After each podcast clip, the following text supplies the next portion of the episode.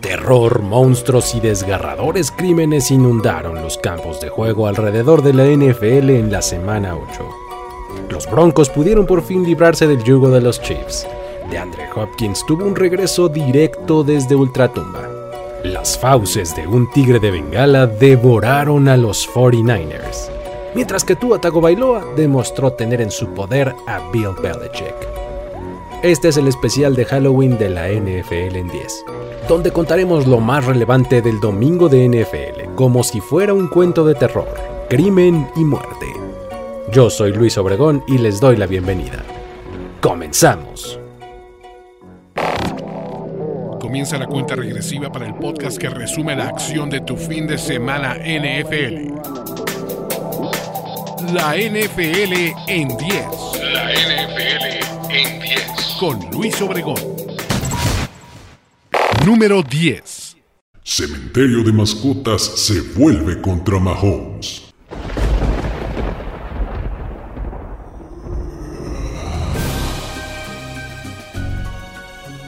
Grupo de nativos americanos de Missouri logró construir todo un cementerio de caballos salvajes a lo largo de 16 partidos en los que había dominado a su rival de Denver.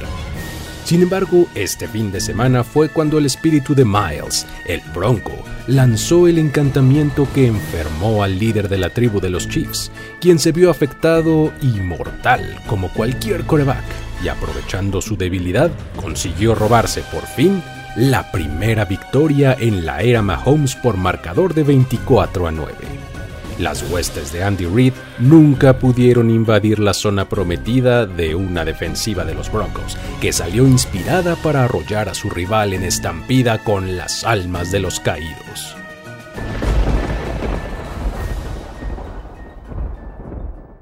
Esta victoria de los Broncos realmente marca un momento importante en la historia reciente, ya que Mahomes nunca había perdido un juego divisional como visitante ni tampoco uno contra un equipo que estuviera dos juegos por debajo del punto 500. Mucho se reportó que el quarterback de los Chiefs estuvo jugando disminuido por un caso de gripe que azotó a su familia, comenzando por sus hijos, siguiendo por su esposa, que terminaron por contagiarlo a él, teniendo su peor día en síntomas el sábado por la noche. Qué tanto le afectó es algo difícil de determinar del todo, pero lo cierto es que su desempeño dejó que desear al completar solo 24 de 38 pases para 241 yardas, sin touchdown y con dos intercepciones. La defensiva de los Broncos, que apenas hace unas semanas fue el punchline de todo chiste por haber recibido 70 puntos de los Dolphins, esta vez limitó a solo 9 al ataque de Kansas City.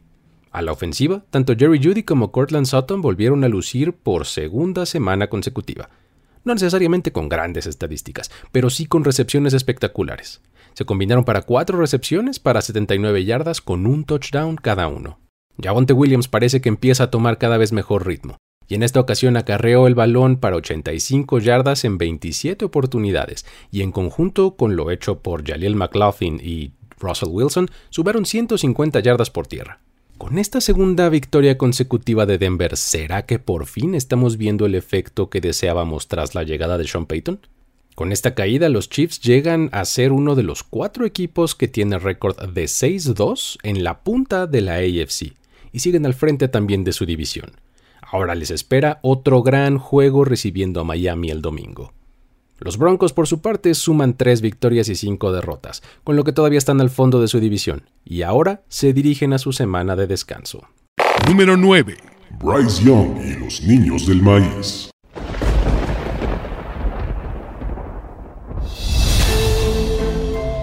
Este domingo el campo de juego de Charlotte fue un lugar en el que los niños tomaron el control y protagonizaron una encarnizada pelea entre dos de los más jóvenes quarterbacks de la NFL, en la cual Bryce Young prevaleció sobre CJ Stroud. El quarterback de los Panthers, poseído por la influencia de su predicador y head coach Frank Reich, ofreció en sacrificio a los Texans y lo hizo descender directamente al reino de aquel que camina detrás de la fila, haciéndoles creer a los de Houston que podrían sacar el partido hasta el último momento, solo para ver sus esperanzas desvanecidas por la letal patada de gol de campo de Eddie Piñeiro, con la que Carolina obtuvo su primer triunfo del año por marcador de 15 a 13. Las huestes de los Panthers estaban enardecidas en el vestidor al término del partido.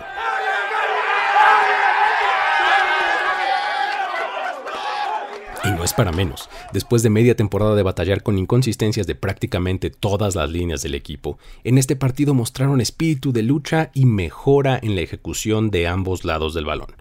Young encontró de forma eficiente a sus objetivos y eso le bastó para terminar con una línea estadística de 22 de 31 pases completos para 235 yardas con un touchdown. A pesar de ello, la protección de la línea sigue siendo algo que preocupa, ya que solo en esta ocasión permitieron 6 sacks para pérdida de 55 yardas, siendo Jonathan Greenland el principal verdugo que se anotó 2.5 de ellos. De los cinco partidos que se han presentado en la historia de la liga en los que se enfrentan los quarterbacks seleccionados con los primeros dos picks globales del draft en su año de novato, esta es apenas la segunda ocasión en la que el tomado con el 1 vence al número 2. La única otra ocasión fue en 1998 cuando los Colts de Peyton Manning vencieron a los Chargers de Ryan Leaf. El sacrificio de los Texans sirvió para que los Panthers pongan su récord en 1-6, con el que están todavía en el último sitio de la NFC South, pero con mucho mejores ánimos para buscar un segundo triunfo atrayendo a su campo a los Indianapolis Colts. Los Texans, mientras tanto, caen al limbo del 3-4 en la AFC South, y la próxima semana regresan a casa para recibir a unos Buccaneers que están sumidos en una racha de tres derrotas al hilo. Número 8. Ya que el sheriff y sus forajidos conjuran a patas de cabra.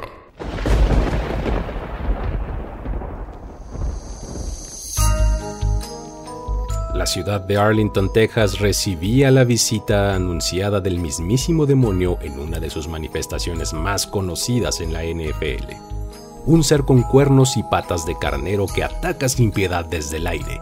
Y cuando las desafortunadas víctimas logran darse cuenta, ya es demasiado tarde.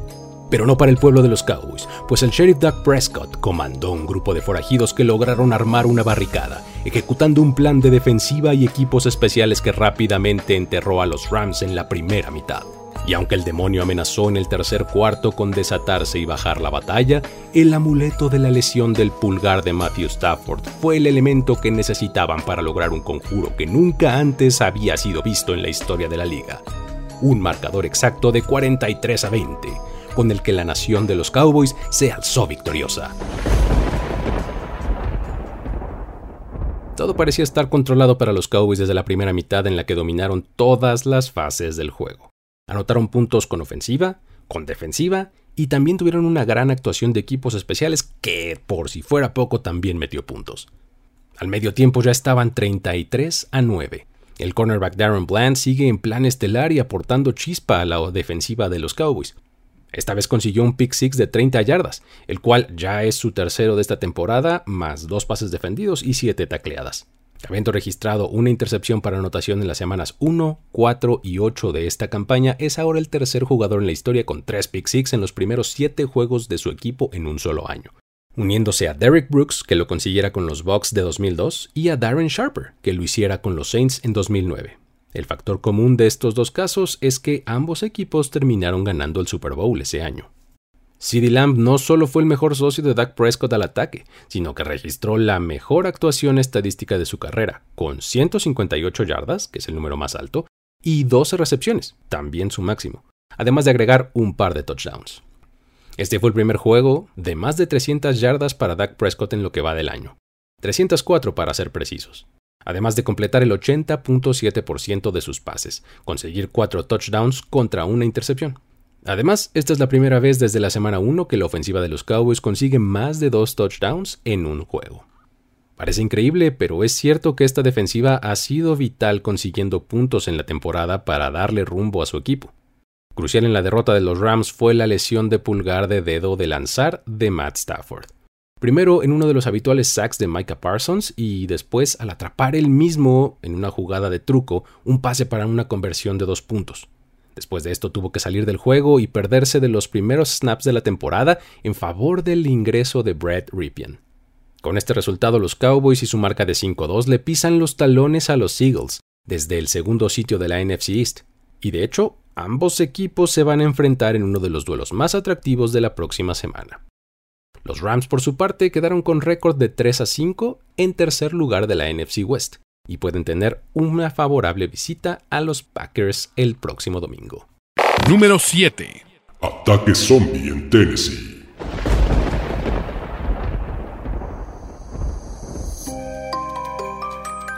Una tarde tranquila en Nashville se tornó en caos, cuando desde las entrañas del apocalipsis surgió un muerto viviente con el número 10 en el jersey y un dorsal del que no se sabía nada desde hace mucho tiempo. Hopkins. Los colores de su uniforme incluso evocaban tiempos pasados, y revitalizado por la sangre joven del quarterback Will Levis, causó daño y se dio un festín de cerebros de halcones tal como lo hacía en sus mejores épocas. En este partido vimos resucitar al de Andre Hopkins que todos creíamos muerto. Cuatro recepciones para 128 yardas, tres touchdowns y un rating perfecto para su quarterback de 158.3 cuando le dirigió sus lanzamientos. Esos parecen números de hace 8 años, pero fueron de este domingo. Con este cobijo, el debut de Will Levis frente a la defensiva ranqueada número 3 en la NFL fue simplemente en plan estelar, con confianza en sus decisiones y fortaleza en sus envíos. Su rating de pasador de 130.5 significa el segundo más alto en la historia al inicio de una carrera, solo detrás de Robert Griffin III con 139.9 en 2012. La ofensiva de los Titans anotó 28 puntos, su mejor producción de la temporada. Incluyendo el de Will Levis, de Andre Hopkins ha atrapado el primer pase de anotación de la carrera de ya cuatro quarterbacks en la NFL, empatando un récord de Marvin Harrison y Joey Galloway. El circuito de los grandes inicios se cierra en Tennessee. Levis apenas es el tercer quarterback en la historia de la NFL con cuatro touchdowns en su juego de debut y segundo desde 1970. El otro fue Marcus Mariota, también de los Titans en 2015. Después Mariota fue reemplazado en el equipo por Ryan Tannehill, quien para este juego fue reemplazado por Levis y hoy hizo los méritos para pensar en una próxima controversia de quarterback. Los Titans acaban de traspasar hace poco a Kevin Byard a los Eagles y el nombre de Derrick Henry sonaba mucho como la siguiente salida. Pero el equipo de Mike Vrabel no se dejó distraer y con esta victoria ahora se ponen 3-4 en la AFC South y enfrentarán en semana corta este jueves a los Steelers de visita. Los Falcons están por su parte con récord de 4-4 en la AFC South y podrían tener un partido incómodo recibiendo a los Vikings. Número 6. Alvin Kamara y Tyson Hill, los asesinos versátiles.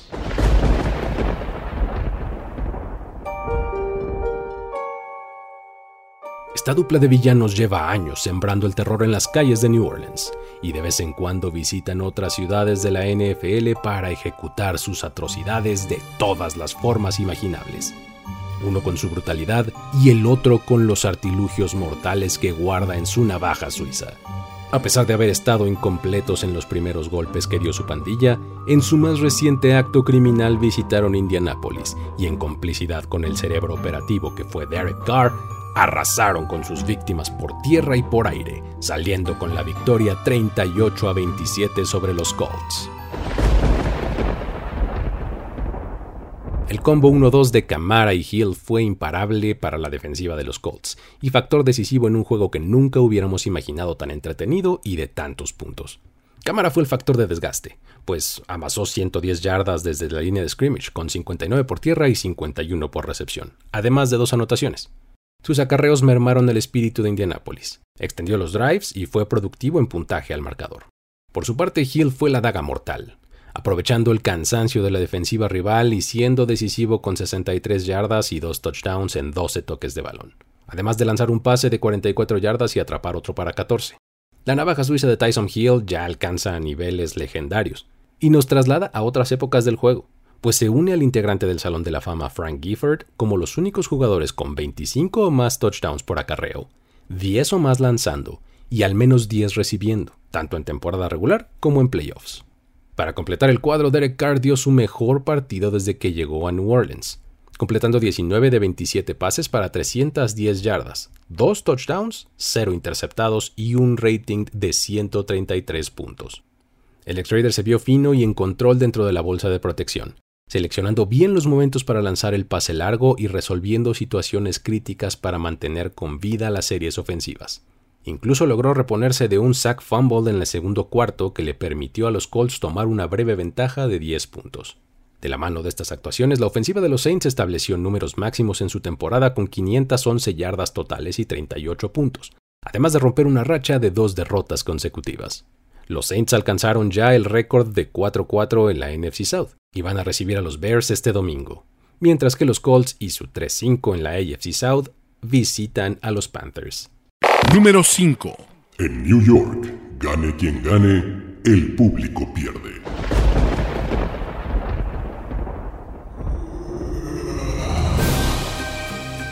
En esta ciudad es conocida la amenaza de un grupo de gigantes azules, enormes y malévolos como trolls del norte de Europa, que sin importar si es a plena luz del día o bajo los reflectores de las noches de primetime, salen a aterrorizar a la población de East Rutherford haciéndolos presenciar los más espantosos partidos de fútbol.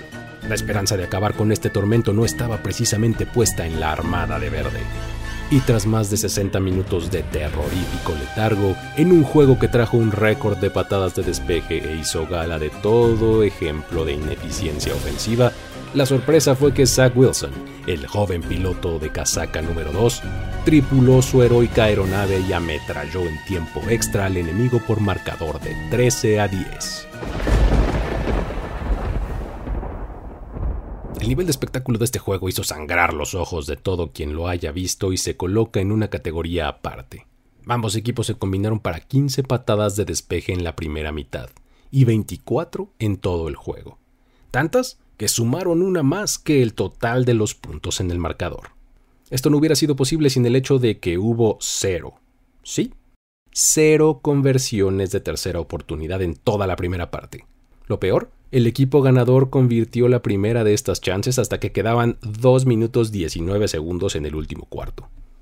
Para mayor vergüenza, el ataque aéreo del equipo perdedor totalizó 7 yardas en 6 pases completos de 14 intentos con dos corebacks distintos, Tyro Taylor y Tommy DeVito. Esta fue la quinta peor cosecha de yardas de cualquier equipo desde 1970. De lo anterior se desprenden dos cosas. Uno, que todo el ataque de los Giants provino de Saquon Barkley con sus 36 acarreos para 128 yardas, y dos, que la defensiva de los Jets alcanzó el mayor porcentaje de efectividad contra el pase desde 2016, con un 95.8%. Como ha sido la constante esta temporada, la victoria de los Jets tiene que llegar de forma salvaje y sufrida, esta vez regresando de un déficit de 3 puntos con 24 segundos por jugar en tiempo regular tras un field goal fallado por los Giants. Sin tiempos fuera, Zach Wilson completó un pase de 29 yardas a Garrett Wilson en el centro del campo, y después un offside defensivo les ayudó para parar el reloj. El mejor momento del partido vino tras otra conexión de 29 yardas con Allen Lazard, cuando vimos correr a los Jets para alinearse y azotar la bola dejando en el reloj de juego un segundo. Ahí vino Greg Sirlane con su field goal de 35 yardas para mandar el encuentro a tiempo extra. Los Giants ganaron el volado, pero desperdiciaron su serie ofensiva, y después cometieron una interferencia de pase que puso a los Jets en zona roja para el field goal final de Sterling. Este fue de 33 yardas. Entre toda esa barbaridad ofensiva, Brees Hall consiguió una recepción de 50 yardas que fue lo único verdaderamente espectacular del partido. Y de forma más callada, Garrett Wilson sumó 7 recepciones para 100 yardas, su primer juego llegando a la centena en lo que va de la temporada. Con este resultado, los Jets alcanzan una marca de 4-3 que pocos hubieran pensado desde la lesión de Aaron Rodgers, y gozarán de un día extra de descanso para enfrentar la siguiente semana en lunes por la noche a Los Angeles Rams. Los Giants ahora con 2-6 siguen al fondo de la NFC East y van a visitar a los Raiders en Las Vegas. Número 4. Un tigre suelto en la bahía destripa a los Niners.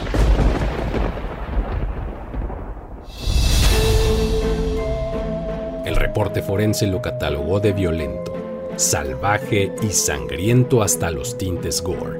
Tan pronto olfatearon a su presa, los Cincinnati Bengals la acorralaron y dieron rienda suelta a una atrocidad impropia de los felinos, jugando con su víctima de principio a fin, asestando un cruel zarpazo tras otro para terminar con un marcador final de 31 a 17 en su ataque más mortífero en lo que va del año.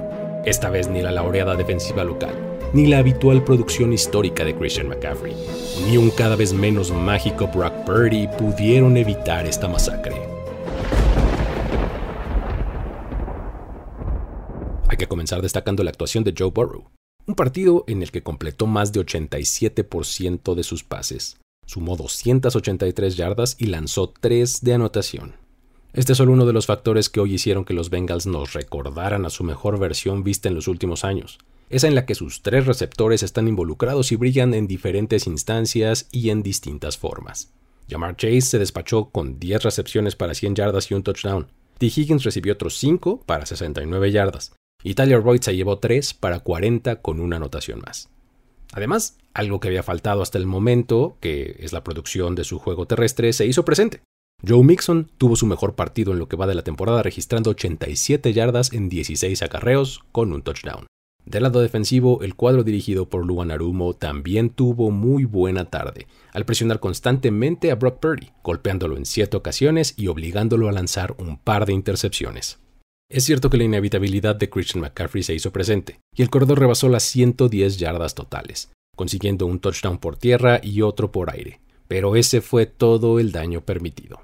No podemos dejar de destacar que con estas anotaciones CMC empata la racha más larga de partidos consecutivos anotando touchdown al llegar a 17, peldaño que ya ocupa Lenny Moore. Un partido así actúa en sentidos opuestos para estos dos equipos.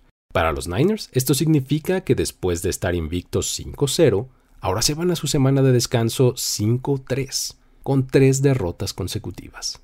Esta marca, en combinación con la victoria de los Seahawks, los coloca ya en el segundo puesto de la NFC West. Por otro lado, el resultado es sumamente alentador para unos Bengals que podrían estar comenzando, otra vez de forma tardía, a entrar en su mejor momento en la segunda mitad de temporada rumbo a los playoffs. De momento, en los standings están al fondo de la AFC North, pero tienen el mismo récord que Browns y Steelers. Pero la diferencia es que estos últimos dos perdieron su encuentro este fin de semana mientras que los Bengals ganaron. Ahora se preparan para un duelo cargado de emociones que los enfrentará a los Buffalo Bills en domingo por la noche. Ya sé que probablemente estás paralizado del miedo, eh, o no. Pero bueno, en fin, eh, de cualquier manera, es momento de recordarte que si estás viendo esto en formato de video hay que dejar un like. Si estás en podcast, suscríbete ya y deja un review de 5 estrellas en la plataforma de tu preferencia. Por supuesto, también hay que seguir las redes sociales de Mundo NFL y las mías para seguir la conversación por allá. Me encuentras como arroba el buen Luigi. Ahora sí, vamos a concluir con este pesadillesco conteo. Más trendy de la NFL está en Trend Zone. Martín del Palacio, Carlos Mauricio Ramírez, Rolando Cantú y Mariano Sinito tienen la cobertura total de tu semana NFL. Escucha Trend Zone en tu plataforma de podcast favorito. Número 3 los Jaguars y otro ataque de felinos asesinos.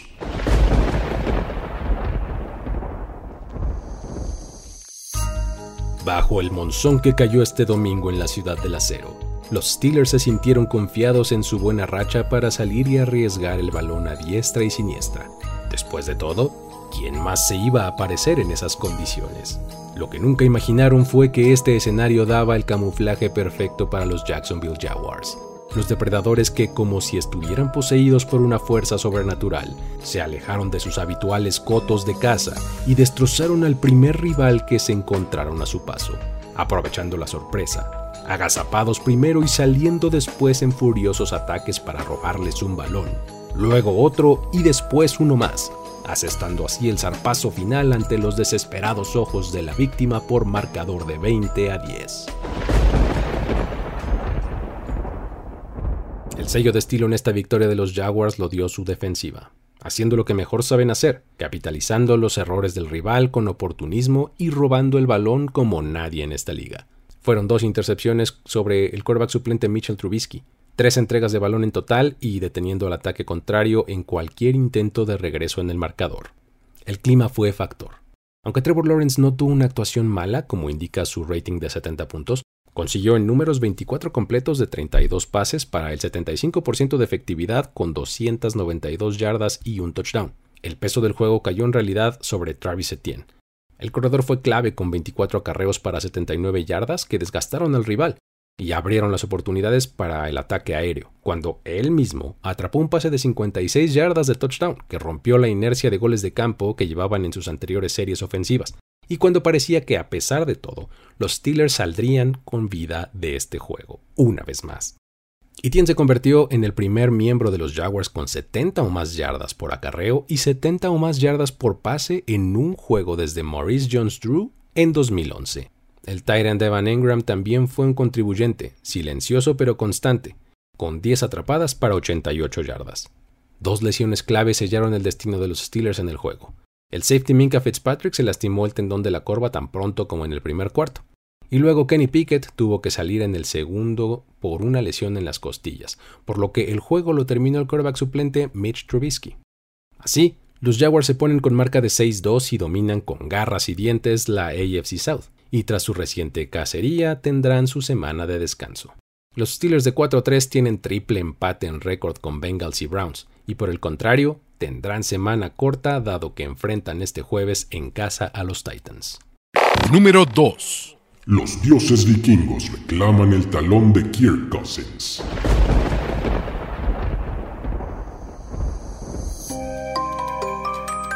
Un ejército vikingo sediento de sangre y riquezas, vestido de púrpura y blanco, pidió a Odín y Thor que les concediera el dominio del territorio de su archirrival del pueblo vecino del norte, allá donde todo es tundra.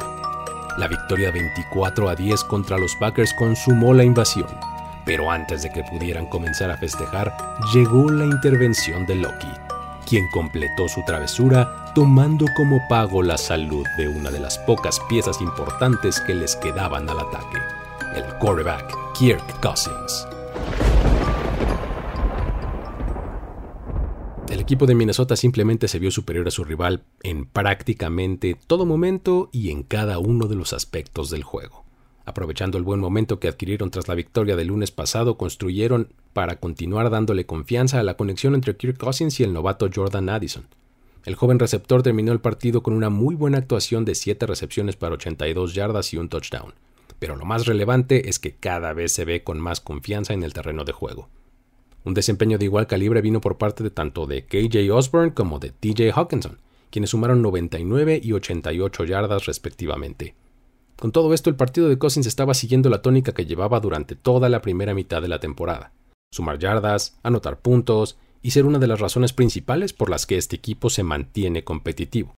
Sin embargo, cuando el partido parecía estar bajo control en el último cuarto y con 14 puntos de ventaja, Cousins intentó escapar de la bolsa de protección para comprar tiempo y al hacerlo, algo pareció quebrarse. Enseguida el quarterback fue al suelo sin contacto alguno y salió del campo de juego saltando en un solo pie para no poner nada de peso sobre su pierna derecha. Resulta irónico pensar que ahora los Vikings se ponen con marca de 4-4. Están a solo un juego de los líderes Lions en su división y parece que están listos para pisar el acelerador para meterse a la carrera de playoffs. Sin embargo, es posible que la de Cousins sea la última lesión que les faltaba para echar la temporada por la borda. Los reportes indican que se trata de una ruptura de tendón de Aquiles, una lesión que, de confirmarse, dejaría fuera de acción al quarterback por el resto de la temporada.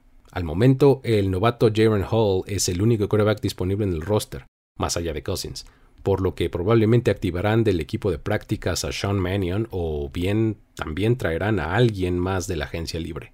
Su calendario en las siguientes semanas no es necesariamente lo más exigente. Sin embargo, una lesión de esta naturaleza podría desencadenar un efecto dominó que desmotive al equipo a nivel anímico, además de a un jugador como Justin Jefferson para regresar de su lesión. La próxima semana van a visitar a los Falcons con más dudas que respuestas y después de eso tendrán duelos contra Saints, Broncos y Bears, antes de su semana de descanso. Número 1. Tua, el hechicero samoano.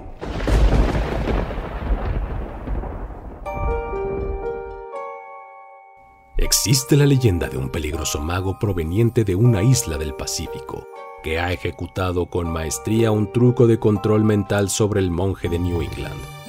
El hechicero Tago Bailoa lo ha dominado sin piedad en cada uno de los seis encuentros directos que han tenido, comprobando que simplemente está bajo su poder. La muestra más reciente fue el marcador de 31 a 17 en el que su séquito se impuso sobre las huestes de Massachusetts. Parece increíble que ante las dudas que han habido en torno a Tua, tenga un récord invicto contra un histórico como Bill Belichick. Pero es innegable que cada que enfrenta a sus equipos, el conjunto hace lo suficiente para alzarse con la victoria. En esta ocasión a nivel individual, Tua logró un partido de lo más eficiente y con méritos suficientes. Y a eso podemos agregar un siguiente nivel de estadísticas gracias a sus playmakers. Completó 30 de 45 pases para 324 yardas con 3 touchdowns y una intercepción. La conexión con sus receptores fue de lo mejor, y en esta ocasión tanto Jalen Waddle como Tyreek Hill tuvieron actuaciones estelares. Waddle fue el líder en yardas al conseguir 121 en 7 recepciones con un touchdown, mientras que Hill, con sus 8 recepciones para 112 yardas y una anotación, entró a territorios históricos, convirtiéndose en el primer jugador en 62 años y en el cuarto en la historia de la liga en rebasar las mil yardas en los primeros 8 partidos de una temporada. Desde su llegada a los Dolphins suma ya 2.724 yardas, la cantidad más grande en los primeros 25 partidos de un jugador con un equipo en la era del Super Bowl. Este juego también marcó el debut de Jalen Ramsey en el uniforme de los Dolphins, y se estrenó con una intercepción como parte de una defensiva que poco a poco comienza a sanar en lesiones y podría ser más peligrosa en la segunda mitad de la temporada. Los Patriots quedan así con marca de 2-6 al fondo de la AFC East y la próxima semana recibirán a los Commanders. El éxito de los Dolphins se mantiene y siguen en primer lugar de la división con marca de 6-2. Pero cuidado con su visita a los Chiefs en otro de los grandes partidos del siguiente domingo. La NFL en 10.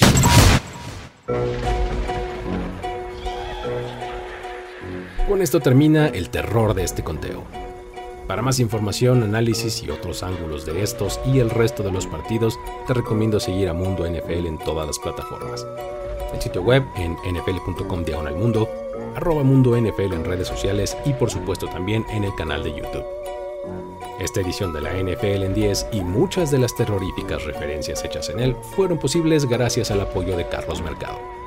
Mi nombre es Luis Obregón y si quieres seguir esta conversación podemos hacerlo en redes sociales donde me encuentras como arroba el buen Luigi. Me despido de una emisión más de la NFL en 10. Hasta la próxima. Ya eres parte de la conversación NFL de esta semana.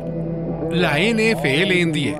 La NFL en 10. Conductor y productor ejecutivo Luis Obregón. Voz en off y diseño de audio Antonio Sempere. Una producción de primero y 10 para NFL. La NFL en 10.